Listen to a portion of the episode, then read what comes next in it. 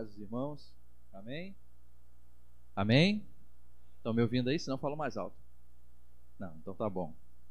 Então, então tá bom, o microfone está cumprindo a sua, sua função. Nós vamos continuar na nossa caminhada. Eu gosto muito dessa expressão caminhada, porque vejo a nossa vida cristã exatamente assim, como uma caminhada. Cada dia a gente dá um passo a mais nessa nossa peregrinação, saindo do Egito, que era lá do nosso nossa escravidão do pecado, que nós já saímos, graças a Deus, e estamos peregrinando para Canaã celestial, a terra que o Senhor preparou para nós. Amém? Então, na nossa caminhada, vamos fazer mais uma reflexão em Salmos. Dessa vez, num salmo muito conhecido, mas eu quero ir um pouquinho além com os irmãos. Eu quero refletir versículo por versículo desse salmo, que só tem seis versículos, então não vai ficar muito longa a nossa reflexão. Eu quero, junto com os irmãos, caminhar nos ensinamentos desse salmo tão conhecido, tão recitado, mas que também precisa ser muito bem compreendido e aplicado na nossa vida prática. Amém? Salmo capítulo 23, Hoje eu vou ficar meio de lado, mais só para cá, né? causa do cabo, vem para cá, vem para cá, mas tá bom. Tá bom, não tem problema não. A gente consegue circular só nesse pedaço aqui. É, Salmo 23, a partir do versículo 1 até o versículo de número 6, diz assim a palavra do Senhor: O Senhor é o meu pastor, de nada terei falta. Em verdes pastagens me faz repousar e me conduz a águas tranquilas. Restaura-me o vigor, guia-me nas veredas da justiça por amor do seu nome. Mesmo quando eu andar por um vale de trevas e morte, não temerei perigo algum, pois tu estás comigo, a tua vara e o teu cajado me protegem. Preparas um banquete ou uma mesa para mim à vista dos meus inimigos. Tu me honras, ungindo a minha cabeça com óleo e fazendo transbordar o meu cálice.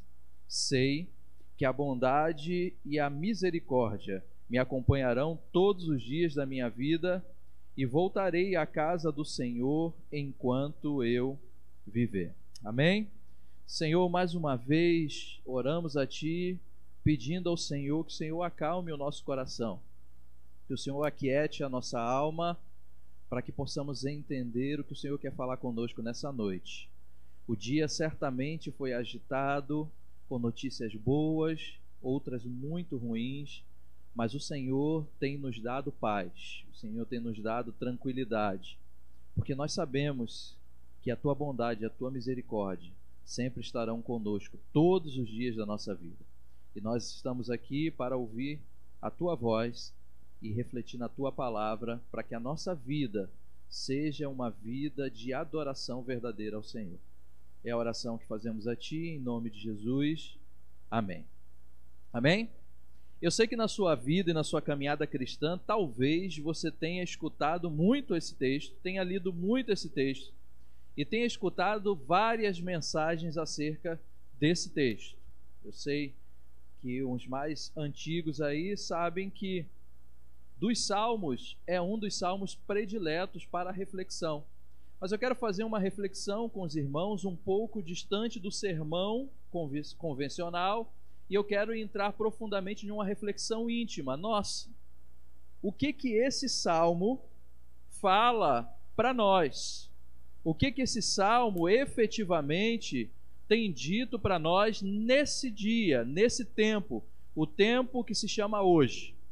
Porque o que o salmo quis dizer no tempo em que foi escrito, para quem escreveu, para os leitores que vieram sucedendo gerações a gerações, a gente sabe que cada geração teve o seu contato com esse texto e pôde aprender alguma coisa. Mas eu quero refletir o que que ele traz para nós agora. Quando você lê o Salmo 23, o que que o Senhor fala com você nesses dias tão difíceis. E também quando você lê o Salmo 23 em dias tranquilos, o que que o Senhor fala contigo? Esse é um exercício diário nosso, como leitores da palavra do Senhor, entender e trazer para nós ensinamentos práticos e diários. Não adianta só ler a Bíblia. Eu gosto muito das campanhas e fiz lá em Jardim Progresso uma campanha de leitura da Bíblia toda. Né? Tentei fazer em, em um ano. Na verdade, eu ia ser mais ousado, eu ia fazer em três meses, porque fiz uma vez em três meses é, e deu certo. Eu podia até ter feito em menos tempo. Depois pensei em seis meses, mas aí vi que o pessoal estava ficando um pouco para trás e aí ficava naquela, pastor, não consegui avançar, não consegui. Eu falei, então vamos estender. Vamos pegar esse plano e vamos estender para um ano. E foi benção.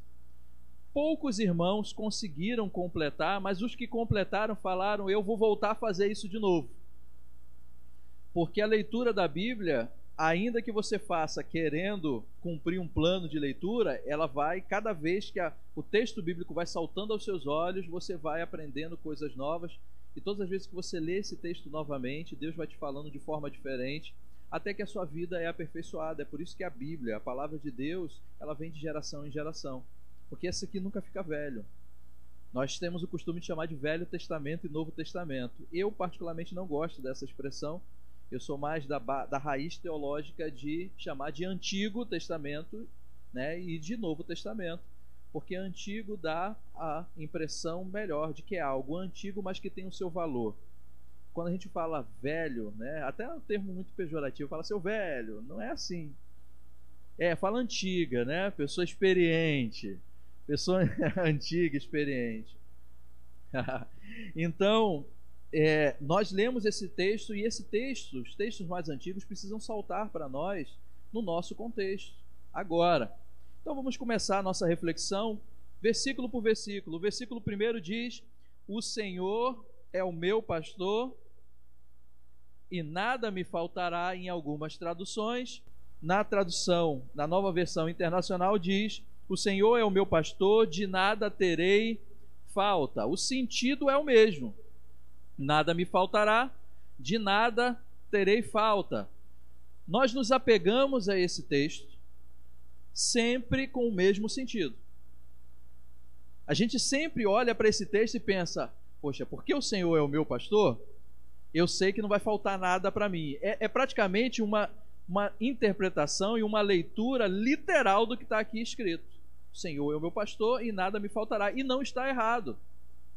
Não há nenhum equívoco você olhar e falar, pegar literalmente o que está escrito e falar: olha, ele é o meu pastor, ele cuida de mim, é ele que tem estado comigo, então eu tenho certeza de que nada eu terei falta. Mas há algo aqui nesse texto ainda mais profundo. Mas, pastor, o primeiro versículo termina no ter, não, e nada terei falta. O que, que tem mais aí? Tem sim. A expressão pastor. Pastor, o que significa pastor? Porque se ele é o meu pastor, e por isso eu não terei falta de nada, o que, que ele é para mim? Começa a refletir pensar na tua cabeça o que, que é pastor. O que, que é ser pastor? Por exemplo, e não olha para os exemplos humanos, não. A gente olha e fala assim: ó, eu tenho um pastor. Óbvio, você tem um pastor na terra que o Senhor te deu para conduzir, mas na verdade o sumo pastor só tem um. Né? Nós somos pastores das ovelhas de outro pastor. Porque pastor só tem um, que é o Senhor Jesus. Ele é o pastor, o pastor, com O bem grandão, maiúsculo, ele é o pastor, mas ele, em sua soberana graça e vontade, designou homens para que assumissem aqui na terra o pastoreio das ovelhas que não são nossas, mas sim do sumo pastor. E a responsabilidade é muito grande. Ser pastor das ovelhas do sumo pastor é uma responsabilidade gigantesca. Mas ele é o nosso pastor. E olhando para Cristo Jesus, eu quero que você entenda o que significa pastor. Se eu pegar o texto e for olhar aqui o que o texto quer dizer, essa expressão pastor do Antigo Testamento, aqui, principalmente nessa época em que o livro de Salmos foi escrito e nessa, nessa época mais antiga ali do Oriente Médio, expressava não só a questão do cuidado. Chamar alguém de pastor não era só dizer que ele estava cuidando, que ele estava provendo, que ele estava conduzindo. Pastor aqui também expressa alguém que exerce governo sobre quem ele pastoreia. Pastor, essa expressão, essa palavra pastor, também era usado para classificar o rei. Alguém que reinava sobre a vida dos outros, dos seus, do seu povo, dos seus súditos. Só para a gente não ficar só nas minhas palavras, você caminha um pouquinho para frente aí no Salmo 78. E aí, mais uma vez, eu vou pedir a colaboração. Quem encontrar, lê para mim o versículo 70, 71 e 72.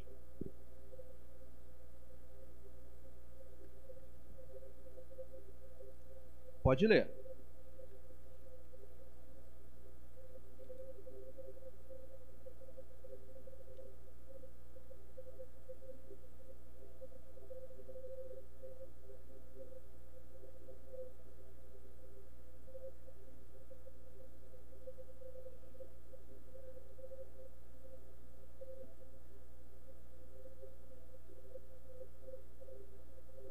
Olha só. Davi foi o quê? Primeiro ele era pastor de ovelhas. O texto diz que ele foi tirado do pastoreio de ovelhas e ele foi colocado em uma outra posição. Qual foi a posição que Davi foi colocado? Ele foi rei. Só que o texto aí diz que ele foi colocado, ele saiu de pastor de ovelhas para ser pastor agora de uma nação, de um povo. Jacó, Israel, povo de Deus.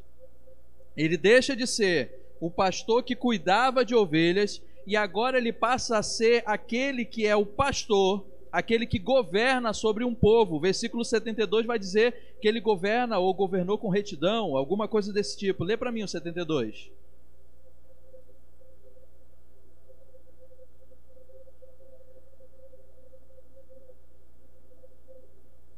E os dirigiu com mãos precavidas, com mãos diligentes. Ele governou sobre o povo com a integridade daquilo que estava no seu coração e os pastoreou ou os governou com mãos precavidas. O texto não está falando do pastor apenas que cuida, mas está usando a mesma expressão pastor para dizer que aquele que governa sobre um povo é o seu pastor também. Outra passagem, mais à frente, para a gente entender, Isaías 44, versículo 28. É um texto que fala sobre um rei também. Só que o rei da Pérsia, Ciro. Lê quem encontrar.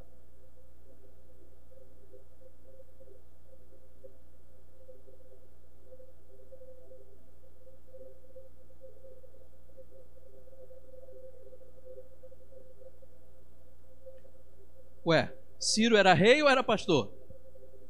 Ciro era o rei da Pérsia. Mas aí diz, o texto diz, que há uma fala sobre Ciro e que Ciro é o que? Pastor sobre o povo. Então, essa expressão pastor, o Senhor é o meu pastor, penso eu, através do, do, entendimento bíblico que não pode ser simplificada apenas em o Senhor é cuida de mim, o Senhor provê as coisas para mim, mas aqui há uma profundidade gigantesca dizendo, além de prover, além de cuidar, além de tratar da minha caminhada, o Senhor é o meu governador, é o rei sobre a minha vida. Davi, ele está dizendo, não só com o objetivo de conseguir algo que te dê conforto, olha, ele é meu pastor, vai me providenciar, eu não vou ter falta de nada, mas essa expressão é tão ampla que ela diz: além disso tudo, esse pastor que me provê as coisas é o que governa sobre a minha vida, é o rei. O Senhor é o meu pastor, eu posso dizer isso nesse tempo, é uma reflexão nossa. Porque quando eu digo que o Senhor é o meu pastor, eu não posso olhar só para minha dispensa, o meu emprego, ou as minhas bênçãos, ou os bens materiais. Eu preciso olhar para ver se eu estou sendo submisso à autoridade, governo e reinado desse Deus. Porque se eu não tiver, ele não é o meu pastor. Ele é misericordioso, como é com todos, E é uma coisa difícil de crente entender, né? É, não todos, só o pessoal da igreja do meu primo, que vai entender isso, que não entende dessa maneira. O Senhor, ele é bom para com todos. A gente, a gente viu isso numa das nossas reflexões. Ele é bom não só para Israel, ele é bom para todos. O problema é que algumas pessoas não percebem a bondade de Deus, porque estão envolvidas em outras realidades e, se não estiverem próximos, não vão perceber a bondade. Mas o Senhor é bom para todos. Temos que parar com essa mania de achar que só nós é que temos bênçãos, que temos. Senão a gente fica louco igual a Zaf, que a gente viu também na quarta-feira passada. Mas não era para eu ser o, o, o, cara rico, por que, que o ímpio é que prospera e eu não?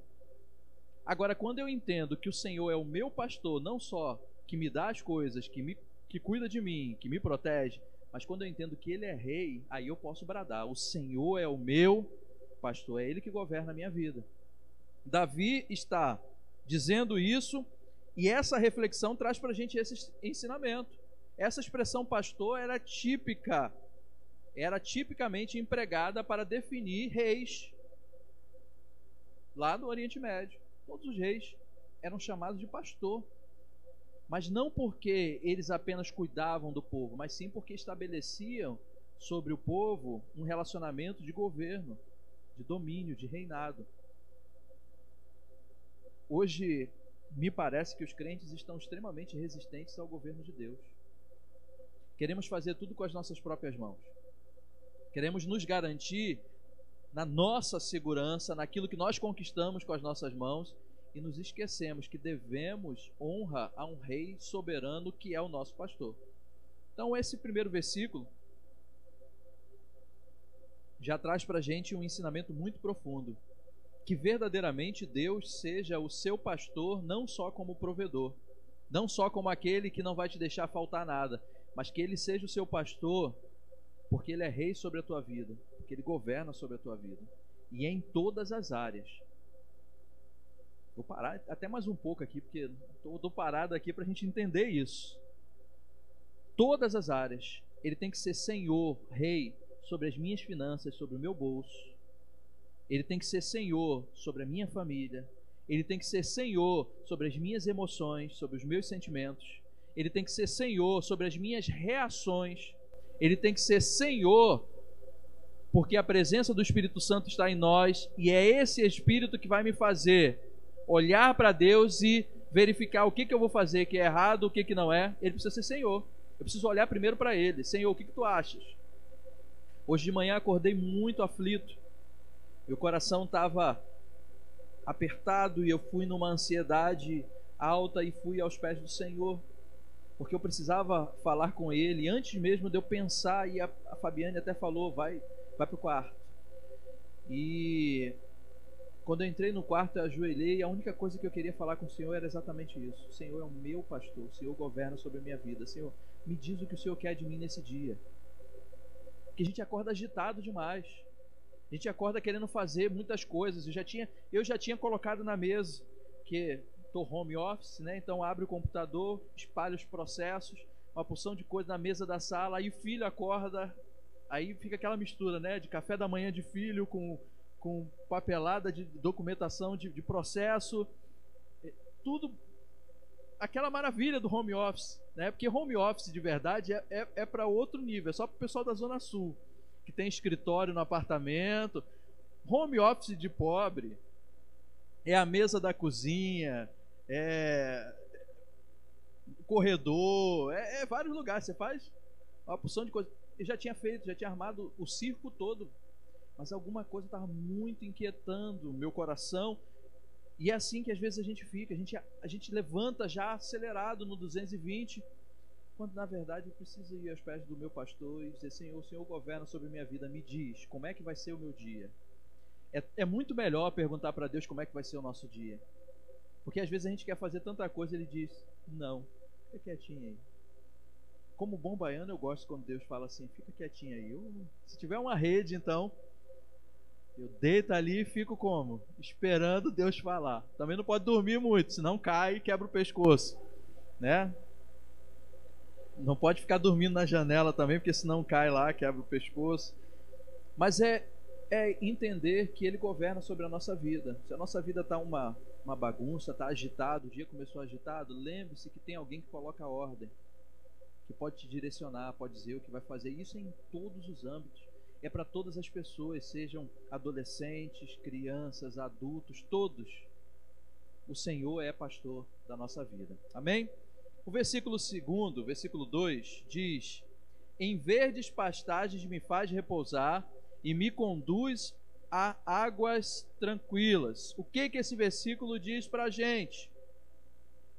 O alimento que o Senhor proporciona para nós é um alimento sólido, é um alimento prazeroso, é um alimento bom e que nos traz repouso.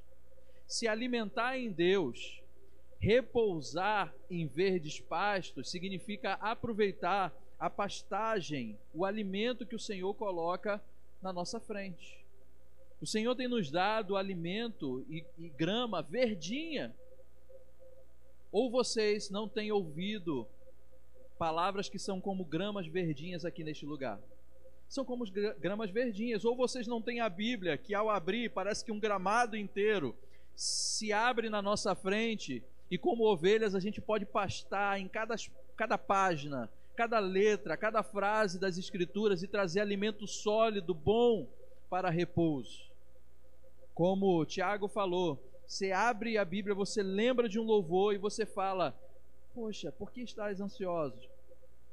Por que você está ansioso? Por que você fica ansioso com que a vez de comer, de beber ou de vestir? Olha que, reflexão maravilhosa que o Senhor Jesus ensinou os discípulos. Dá uma olhada, contempla, e aí vai uma dica. Né, né, nada místico não, né? Porque tem muita gente que gosta de envolver os misticismos. Eu não sou desse negócio não. É, é, não sei o que. Não, não é isso não. Mas há uma, uma dica aqui. Quando você tiver com dificuldade de entender ou de ouvir Deus falar, contempla a natureza Dá uma olhada para o céu. Se você estiver muito irritado, se for à noite então, com aquele céu aberto, fica um tempo olhando para cima, se não tiver labirintite. Porque se tiver, é melhor deitar no chão e ficar olhando para cima. Mas se você não tem labirintite, olha para cima e fica olhando o movimento. Porque você acha que está tudo parado, mas quando a gente começa a contemplar, a gente vê o movimento das estrelas, daquilo que foi criado, a imensidão do céu. E aí o Senhor começa a falar conosco. Olha o verde, o pasto verdinho que o Senhor coloca no nosso coração, coloca na nossa frente para que a gente se alimente. Então não falta para aqueles que são pastoreados pelo pastor, aqueles que se submetem ao reinado de Deus, não falta pastos verdes para repousar, para ser conduzido também em águas tranquilas. O que, que essas águas tranquilas simbolizam? Simbolizam aquelas águas que purificam a aflição da alma. Quando nós estamos muito inquietos, a nossa alma está aflita, agitada, nós vamos até o alimento, o pasto verde que foi colocado, começamos a nos alimentar e o nosso pastor nos conduz em águas tranquilas, que nos colocam sereno. Outra coisa que eu se a gente contemplar, a gente vai ficar bem sempre calminho, é quando você para de frente para o mar e fica ouvindo o balanço do, da, das águas, principalmente se for um mar mais calmo, não é, não é aquela praia bem agitada, mas aquela praia bem calminha, aí você vê aquela, como o pessoal fala, aquela marolinha, né, vem e faz. Aquilo acalma. O pessoal que faz é, terapia e usa música, né, musicoterapia, utiliza muito som da natureza, a água, os pássaros, porque isso traz calma ao nosso coração. E o Senhor é a fonte maior de tudo isso, porque Ele é o Criador. Então, quando eu vou até Ele, Ele me conduz por águas tranquilas e me tira desse turbilhão como nós estamos vivendo agora. Você liga no jornal, é morte, é agravamento. Ou se não é agravamento, é disputa política, é briga, e aquilo vai te agitando. Aí você desliga a televisão, e vai para os pés do Senhor para você ver o que acontece. Começa as águas tranquilas circular, a sua alma aquieta e aí você consegue continuar a sua caminhada. Amém? Versículo 3 diz que me, é, restaura o vigor e guia-me nas veredas da justiça por amor do seu restaura-me o vigor. Davi está dizendo que o pastoreio, o reinado de Deus sobre a nossa vida, nos reaviva, nos reanima. E aí talvez alguém pergunte, pastor, o que, que a gente faz para reanimar o povo depois que passar esse período da pandemia? O que, que a gente faz? Eu já digo desde já: dobra o joelho, ora, para que os irmãos, todos os seus irmãos, entendam que o Senhor é pastor, rei sobre a vida deles, porque esse reinado faz com que a gente se reavive. A nossa vida vira novamente uma vida inflamada pelo Espírito Santo de Deus. Porque o tempo é difícil. Há muitos que estão caídos e vão precisar do nosso auxílio para levantar. Há muitos que vão precisar que a gente vá nas casas, segure pela mão, mas isso é função nossa mesmo. Somos nós que temos que fazer isso. Eu aprendi uma coisa há muito tempo atrás, que eu fiquei, fiquei pensando nisso. Alguém usou a metáfora, a simbologia de uma brasa. Se você pega a brasa e coloca ela, por mais que ela esteja espalhada no meio ali do braseiro com outras brasas apagadas, com outros carvões apagados, você coloca a brasa separada. Quando sopra um ventinho, o que, que acontece? Começa a pegar nas outras. Nós somos como essas brasas que estão fumegando, que vamos encostar naqueles que não estão, e quem sopra o vento é o Espírito Santo de Deus. É ele que vai soprar o vento, e como diz o Davi Silva, né, na época, isso vai pegar. O fogo pega. E a gente começa a ter uma igreja avivada. As pessoas começam a entender que o pastoreio do rei é melhor do que ficar prostrado. As pessoas têm necessidade de alimento e vão encontrar pastos verdejantes. Todos nós temos necessidade de refrigério para a alma, vamos encontrar nesse pastor. Não dá para encontrar em outro lugar. Não adianta fazer é, é, sessão de autoajuda, nada disso vai ajudar. O que vai ajudar é se submeter ao pastoreio do sumo pastor. Esse, esse sim vai te ajudar, porque vai trazer tudo isso para a gente. Então, versículo 3 diz que está debaixo desse pastoreio me reanima, me conduz por caminhos, porque diz aqui, ó, guia-me nas veredas da justiça, me conduz por caminhos retos, por amor do seu nome, ou seja, caminhos retos diante da presença dele, e esses caminhos retos do Senhor traz para a gente segurança. Caminhar longe dos caminhos do Senhor é uma decisão. Se a gente tivesse noção de como é, é arriscado e perigoso, e o inimigo cega o nosso entendimento justamente para que a gente não tenha essa noção, a gente nunca caminharia fora dos caminhos do Senhor. Não sei se vocês viram essa semana, mas uma coisa impactou muito lá a gente. Foi a situação daquele MC, tal de Kevin, Kevin. O que impactou foi as palavras da, da esposa dele. Quando ela disse, olha, e ela fez uma alerta no sepultamento, ela disse, olha, vocês que vão por cabeça de amizade, achando que isso é bom, Olha aí onde é que ele está. Olha onde ele terminou. Aquilo ali, sabe aquela palavra? Eu não sei se ela é, é cristã, se não é. Também naquele momento para mim não interessava. O que me interessava era que aquela mensagem com certeza ecoou no, no coração de muitas pessoas. Prestem atenção nos caminhos que vocês estão seguindo. E aí eu podia puxar e trazer para o nosso contexto e dizer: olha, esse caminho fora de Cristo vai dar nisso exatamente em morte. E não só física, mas a morte eterna. O Senhor, quando Ele é o nosso pastor, Ele nos faz caminhar, Ele nos guia por caminhos retos, por veredas de justiça, por amor do nome dEle. E aí vem o versículo seguinte, o versículo 4. Mesmo que eu ande pelo vale de trevas e morte, eu não temerei perigo algum, pois tu estás comigo, a tua vara e o teu cajado me. O pastoreio do Senhor, o pastoreio do nosso Deus, o pastoreio de Cristo Jesus, nos traz tudo que nós precisamos. Gente não precisa de mais nada. Está debaixo do pastoreio de Cristo, você não precisa de mais nada. Até porque ele é o dono de todas as coisas. Ele pode fazer tudo.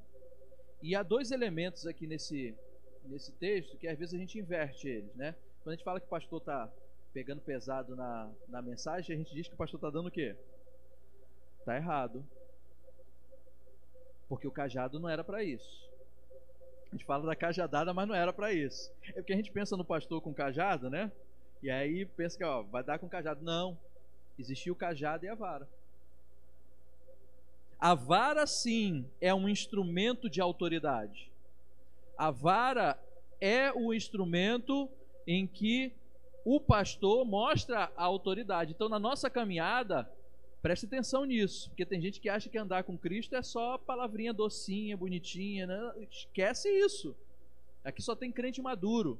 Andar com Cristo é estar sujeito à hora em que nós começarmos a andar errante, vem a vara e volta. Porque é isso que dá direção. O Senhor corrige aqueles que ele ama, assim como eu corrijo meu filho. Se eu não amasse o meu filho, e olha que ele está pirracento. Se eu não amasse o meu filho, eu deixava. Tem hora que dá vontade. A gente já está desgastado demais. E aí você fala, não, vou deixar para lá. Mas sabe por que a gente não deixa?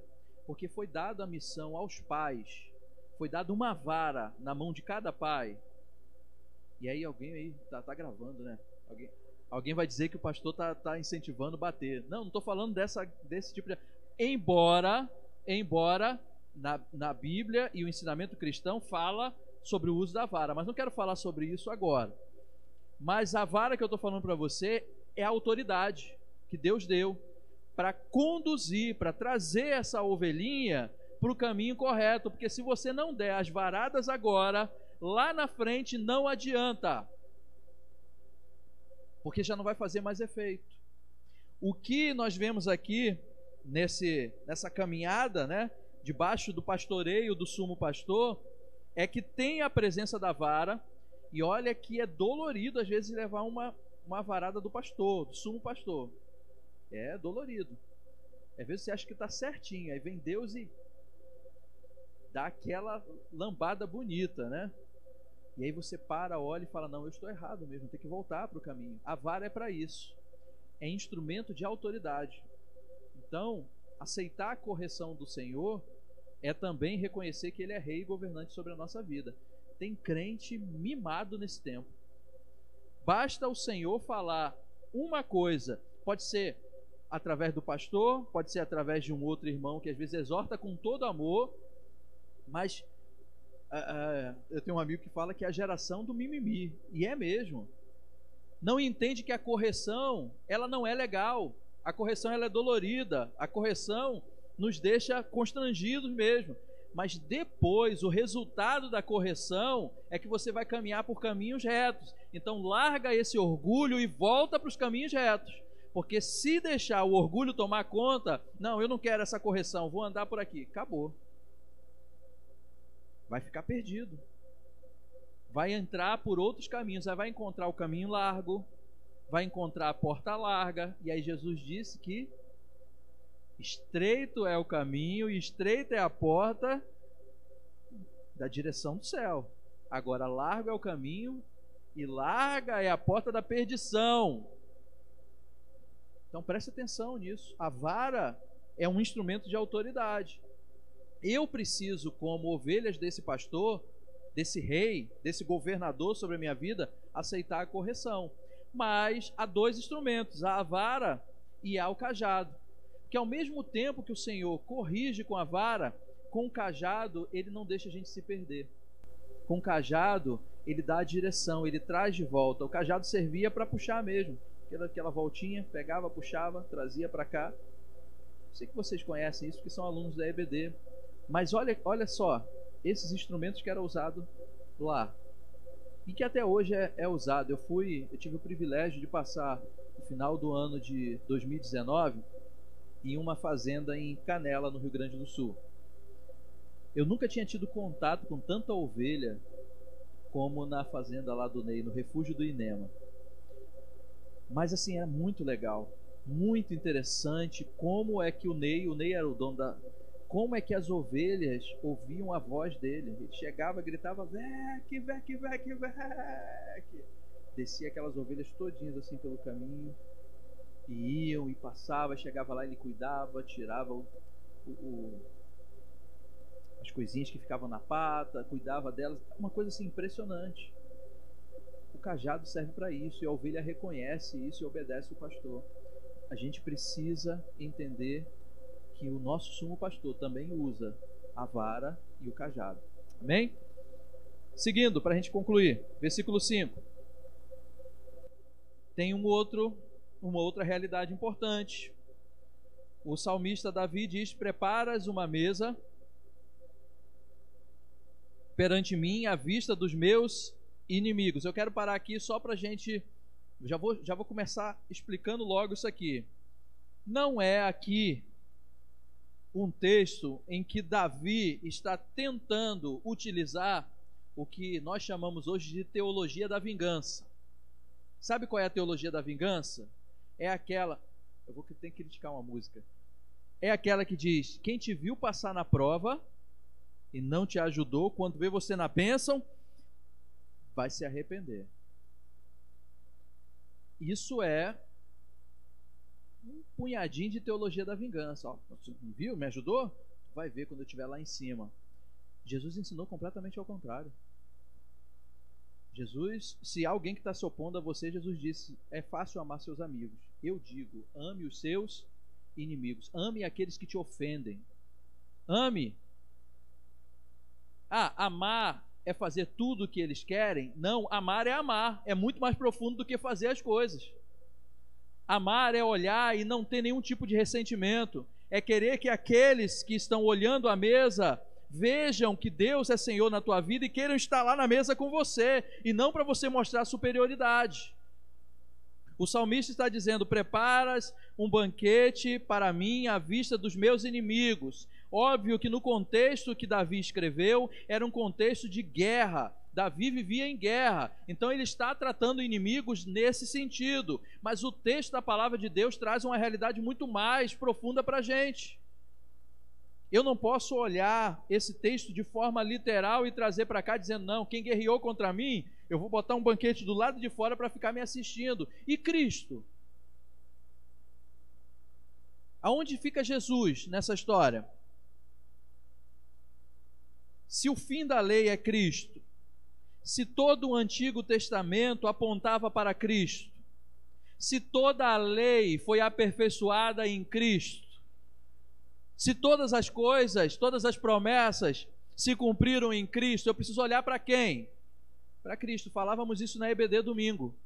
Não precisa olhar para a lei, olha para Cristo, porque Ele é o cumprimento de toda a lei dos profetas. Tudo que foi profetizado acerca dele foi cumprido nele. Tudo que foi dito no Antigo Testamento, a promessa foi cumprida nele. Então, quando eu vejo essa mesa aqui, esse banquete preparado, eu vejo o seguinte: aqui há uma aliança. E antigamente, nesse contexto também, dessa época, quando se chamava para refeição, principalmente, aí vou falar novamente sobre os reinos do Oriente Médio, nessa região quando se montava um banquete era para firmar aliança. Se chamava as pessoas, comia junto com você, os reis chamavam. E esse momento de refeição era assim: olha, eu estou fazendo uma aliança contigo. Aqui para nós, quando o salmista diz: Preparas um banquete para mim à vista dos meus inimigos, é a mesma coisa, como se ele estivesse falando para o Senhor: Senhor, eu quero fazer uma aliança contigo. E eu vou além eu quero fazer uma aliança contigo e eu quero que essa aliança se estenda aos meus inimigos. Eu quero que eles vejam isso, eu quero que eles apreciem isso, que eles queiram isso. Quando tem alguém que ofende a gente, como tem, né? Eu sei que o momento, nós somos seres humanos, a gente tem a nossa humanidade, o momento é de raiva, de ira, mas aí tem uns conselhos muito bons na palavra de Deus: irai-vos, mas não. Cuidado com a ira para ela não se transformar em pecado. E não fica remoendo amargura, não. Depois de um tempo que passar, aquele impulso do, do primeiro, do primeiro choque, da decepção, da dor, reflita e peça a Deus um banquete para você firmar uma aliança com Ele e com aqueles que te fizeram mal. Para firmar essa aliança, uma aliança, um vínculo de, de amizade, de companheirismo. Isso aqui significava isso. E esse que estava sentado à mesa, ou que pede para estar sentado à mesa, é honrado, porque diz: Tu me honras ungindo a minha cabeça com óleo e fazendo transbordar o meu cálice. Outra prática daquele tempo. Quem era muito estimado, que sentava à mesa antes, era ungido com óleo. Eu não sei como é que seria hoje, né? Ia ser estranho você tomar um banho de óleo e ficar sentado na mesa ainda da comida. Eu sou incomodado pra caramba. Qualquer coisa que tiver, mas assim, se era para dizer que era honrado, ótimo, maravilha. Hoje a gente não precisa mais tomar banho de óleo, né? Não precisa botar óleo aqui, não precisa nada disso. É, a unção não está no, no, no, óleo em si. É, a unção está no dono da unção. O Espírito Santo de Deus nos dá essa unção e, e, a, gente, e a gente caminha com essa unção sobre nós. Então essa mesa significa isso. E o versículo 6, para a gente fechar, fala que certamente ou sei que a bondade e a misericórdia ou fidelidade me acompanharão todos os dias da minha vida e voltarei à casa do Senhor enquanto eu viver. O texto fala de duas coisas: bondade e misericórdia. São as duas coisas que a gente precisa. Bondade, graça e misericórdia ou fidelidade. Eu gosto muito de explicar a diferença de uma forma, não sei se, se vai ficar claro, mas se não ficar, depois é só me perguntar, é, que eu tento ser mais claro. Porque quando a gente pensa em graça e misericórdia, a gente acha que tudo é a mesma coisa, né? Fala assim, pô, só a graça. A gente, tem, a gente usa essa expressão o tempo inteiro, só a graça, só a graça. Mas o que, que é graça? A gente aprendeu lá na, na EBD com a tia Joaninha lá que graça é favor não merecido. E isso é um conceito de graça. Mas graça, num conceito mais amplo, é a gente receber aquilo que nós não merecemos. Esse é o conceito bíblico de graça. Eu recebo aquilo que eu não mereço. E o que, que eu não mereço? Muita coisa. Eu não merecia ser amado, mas sou amado por Deus. Eu não merecia a salvação. É por isso que o apóstolo Paulo escreve aos Efésios dizendo que a salvação é pela pela fé, é pela graça mediante a fé. A fé é o instrumento. Então a salvação é pela graça e de graça. É bom enfatizar isso, não precisa pagar nada. É pela graça e de graça. Então eu não merecia a salvação. Muito pelo contrário, eu merecia a condenação por ter desobedecido. Mas pela graça eu tenho a salvação. Então tudo que nós recebemos e não merecemos é graça. E o que é misericórdia? É o contrário. É não receber aquilo que nós merecemos. Explica melhor isso, pastor. O que, que eu mereço? O castigo eterno. Eu mereço a morte eterna. Muitas vezes eu mereço ficar sem as bênçãos que eu tenho, porque eu não mereço nada disso. Às vezes eu sou. Vou usar expressões fortes, né? Mas às vezes eu sou trapaceiro nos meus negócios. Estou falando eu num sentido genérico. Trapaceiro nos meus negócios, infiel, afrontador, e eu, e eu mereço o quê por causa disso? Segundo a palavra de Deus, todos os filhos da desobediência têm um castigo já reservado para eles, a condenação. Então, eu mereço, na verdade, o que eu merecia era não estar aqui. Eu não merecia esse amor, eu não merecia servir ao Senhor, eu não merecia, mas por misericórdia. O que eu merecia, na verdade, era o castigo. Agora, por misericórdia, esse castigo não é aplicado a mim. É isso que Jesus Cristo veio fazer conosco, manifestar graça e misericórdia. Misericórdia porque eu era digno de ser condenado, de morrer, mas por misericórdia eu não recebi aquilo que eu merecia.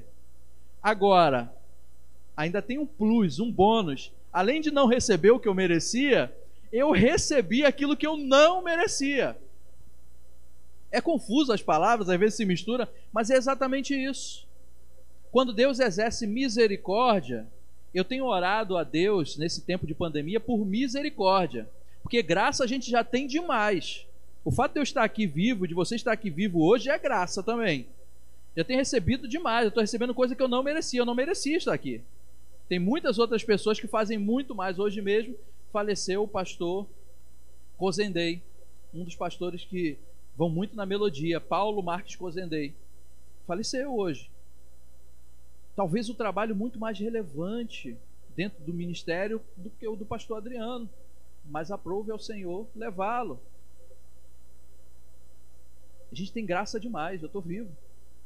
Eu tenho orado por misericórdia, porque tudo que nós merecemos é o que está acontecendo. A humanidade se rebelou contra Deus de tal forma que merece tudo o que está acontecendo. Só que por misericórdia, o Senhor não está dando o que nós merecemos, porque se fosse receber, muita gente ia estar tá, morta já. Se a gente fosse realmente receber aquilo que nós merecemos, agora aí na. Eu estou citando muito a novela Gênesis, que eu estou assistindo ela demais com a Azaf, que a Azaf gosta. Né? Eu também gosto dela, tá, tá legal. É, vai ter aí o episódio de Sodoma e Gomorra. Sodoma e Gomorra, pro tempo que nós estamos vivendo hoje, como diz o, os antigos, é pinto. Nós estamos vivendo tempos terríveis e mais terríveis até daquilo que nós temos de relato aqui de Sodoma e Gomorra. Ou será que se entrar dois anjos bonitos num lugar é, é, onde há aquela perversidade sexual, aquela aquela imoralidade, você acha que não vão atrás dos anjos também, como fizeram lá? Que os anjos tiveram que se esconder lá na casa de Ló, foram acolhidos lá dentro. Hoje a gente está vivendo esse tempo.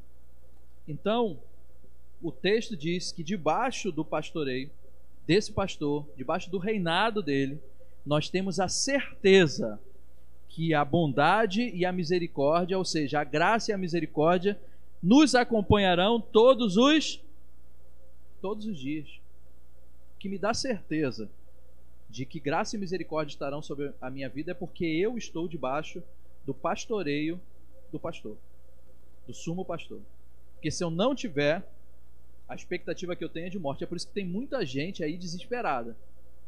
Talvez a mensagem que nós temos que. Eu sei que hoje temos poucos irmãos, mas a mensagem que nós temos que transmitir para todos que a gente encontrar é essa: se submeta ao pastoreio do Senhor, porque debaixo do pastoreio do Senhor, a bondade e a misericórdia nos acompanharão todos os dias, e aí nós poderemos estar diante da presença dele enquanto nós tivermos vida.